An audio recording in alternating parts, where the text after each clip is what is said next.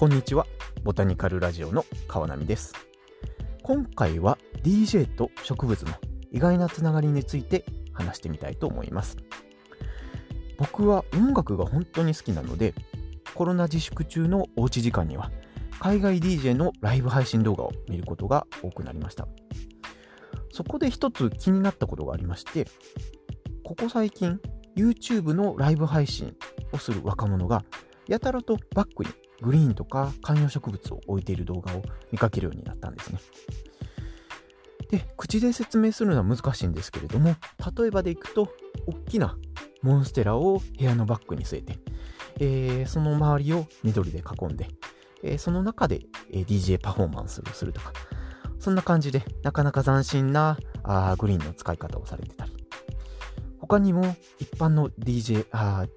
だけじゃなくて、あの YouTuber の方とかでも背景に植木とかフラワーとかを置いて、えー、動画を撮影してたり。他にも音楽スタジオを紹介するインスタグラムアカウントとかでもですね、ただスピーカーとかあー DJ の機材を置いてるだけじゃなくて、間に、えー、サンスベリアとかを据えて、よりスタイリッシュに見せるような使い方をされてたりとか。まあ、そんな感じで、ただ機材を置いて、えー、撮影、配信するだけじゃなくて、えー、クールに見せるような試みをされてる場合が増えてきたかなと思います。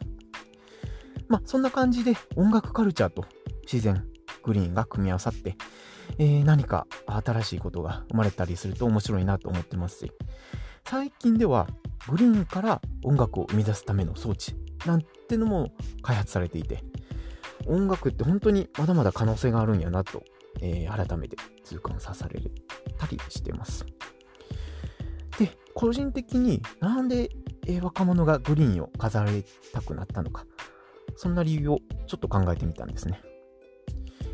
例えばでいくと、部屋で、えー、おしゃれに飾れるとか、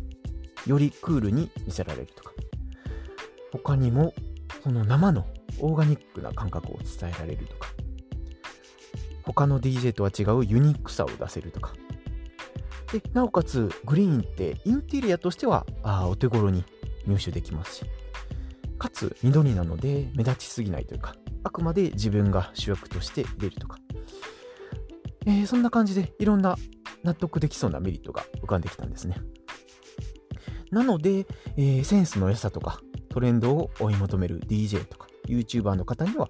もしかすると最適な趣味だったりするかもしれません。まあ、いずれにしても自然、グリーンってクールだよね、みたいな文化が生まれれば、グリーンショップとしては嬉しい限りですし、そういったあ文化、今後も個人的には応援していきたいなと思います。という感じで、そろそろ話を終えたいなと思います。このポッドキャストでは、えー、グリーンやフラワーに関する最新ニュース、えー、他に